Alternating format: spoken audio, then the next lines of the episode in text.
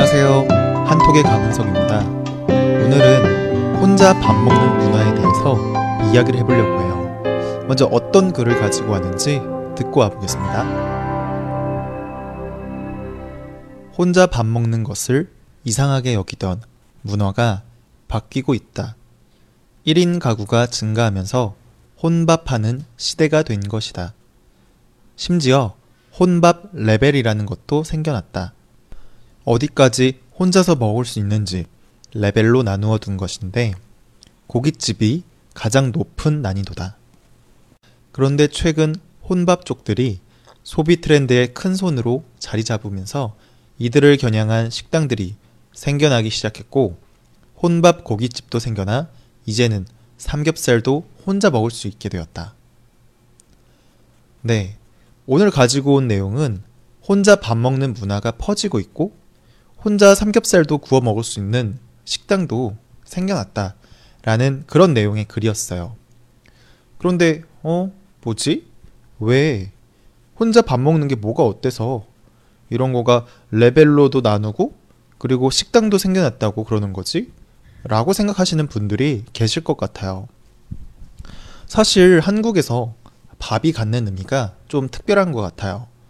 어느 정도냐면 한국에서 길을 가다가 아는 사람을 만나잖아요.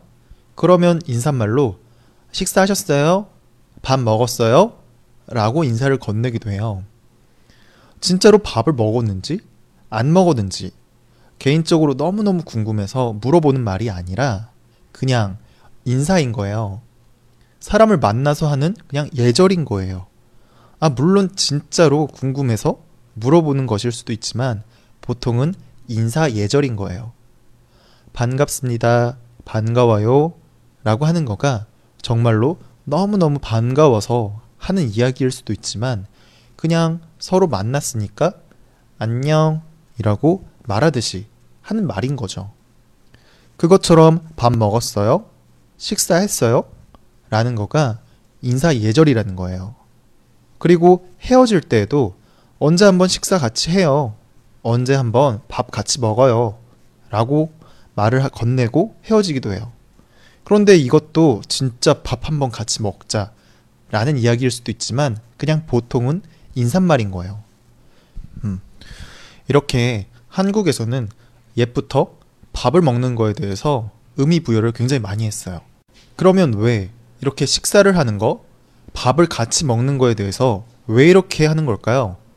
그 이유는 식구, 식구라는 단어를 이해하면 알 수 있어요. 식구라는 말은 밥을 같이 먹는 사람이라는 단어인데요. 보통은 가족들을 가리켜서 식구라고 이야기해요. 평소에 집에서 같이 밥을 먹는 사람이 가족이니까요. 그리고 가족처럼 친하게 지내는 사이를 가리켜서 식구라고도 하는데요. 특히 그냥 식구도 아니고 우리는 하나야 라는 의미로 한 식구라고도 이야기해요.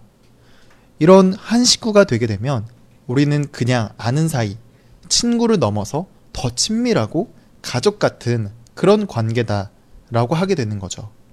그리고 그것의 계기가 되는 것은 함께 밥을 먹는 거예요. 그래서 우리가 밥을 같이 먹는 관계니까 식구인 거고, 그러니까 우리는 정말 친한 거야. 라는 그런 뜻이 담겨 있는 거예요. 그래서 우리가 인사를 할 때, 식사했어요? 밥 먹었어요?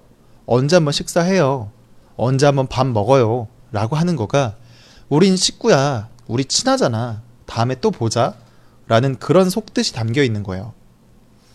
음, 그런 문화를 가졌었기 때문에 혼자 밥을 먹거나 그러면, 어? 저 사람 뭐지? 왜 혼자 먹지? 식구가 없나? 친구가 없나? 무슨 일이 생긴 거 아닌가? 라고 주변 사람들이 생각하게 되는 거예요. 그래서 그런 눈치를 받게 되면, 아, 불편하잖아요. 근데 난 무슨 일이 있어서 그런 게 아니라, 그냥 편하게 먹는 건데 사람들이 왜 이렇게 생각하지? 라고 생각을 하면서 불편해지는 거예요. 편하지 않는 거예요. 그래서 혼자 밥 먹는 게 아직은 어려운 거예요.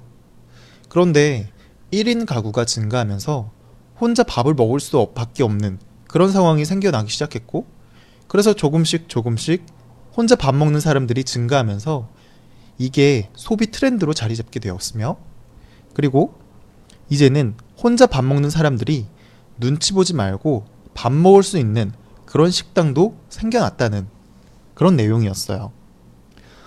어, 그러면 또 이제 궁금해지는 게 혼밥 레벨이 어떤 것들이 있는 걸까라는 게 이제 궁금해지는데요.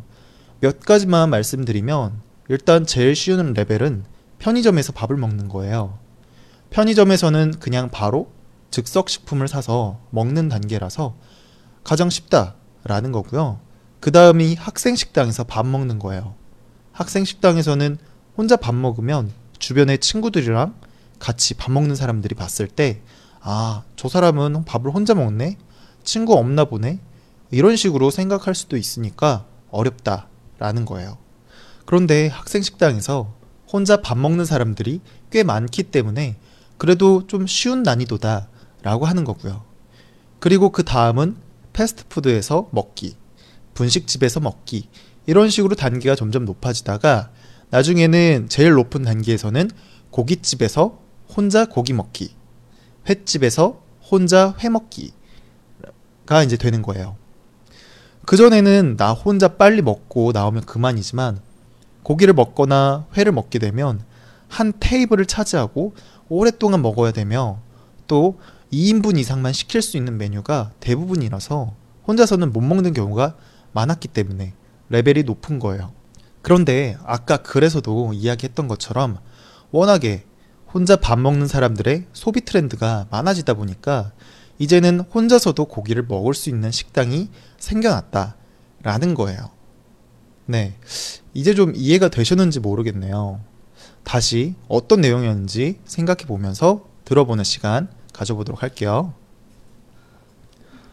혼자 밥 먹는 것을 이상하게 여기던 문화가 바뀌고 있다. 1인 가구가 증가하면서 혼밥하는 시대가 된 것이다. 심지어 혼밥 레벨이라는 것도 생겨났다. 어디까지 혼자서 먹을 수 있는지 레벨로 나누어 둔 것인데 고깃집이 가장 높은 난이도다. 그런데 최근 혼밥족들이 소비 트렌드의 큰 손으로 자리 잡으면서 이들을 겨냥한 식당들이 생겨나기 시작했고 혼밥 고깃집도 생겨나 이제는 삼겹살도 혼자 먹을 수 있게 되었다. 혼자 밥 먹는 것을 이상하게 여기던 문화가 바뀌고 있다.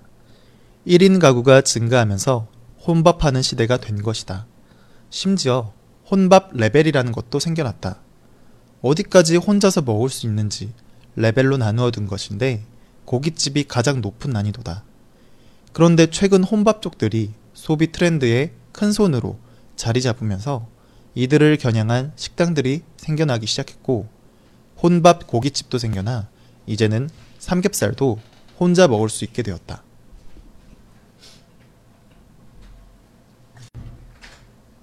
네, 오늘은 한국에서 밥을 먹는 것에 대한 의미에 대해서 설명해 드렸고, 혼자 밥 먹는 것을 줄인 말인 혼밥이라는 것도 설명해 드렸어요. 아, 마지막으로 한 가지만 더 말씀드릴게요. 밥 먹었어요? 식사했어요? 나중에 밥 같이 먹어요. 식사 한번 해요. 라는 인사말은 이제는 가급적이면 안 하시는 게 좋아요. 예전에는 인사말로 받아들였지만 이제는 비어 있는 말이고 인사치레라고 생각하는 경우가 더 많아졌어요. 음, 정말로 함께 같이 밥을 먹고 싶거나 정말로 궁금하지 않는 이상 물어보지 않는 게 좋습니다. 네. 오늘도 좋은 하루 보내시고요. 저는 또 내일 뵙도록 할게요. 내일 뵙겠습니다.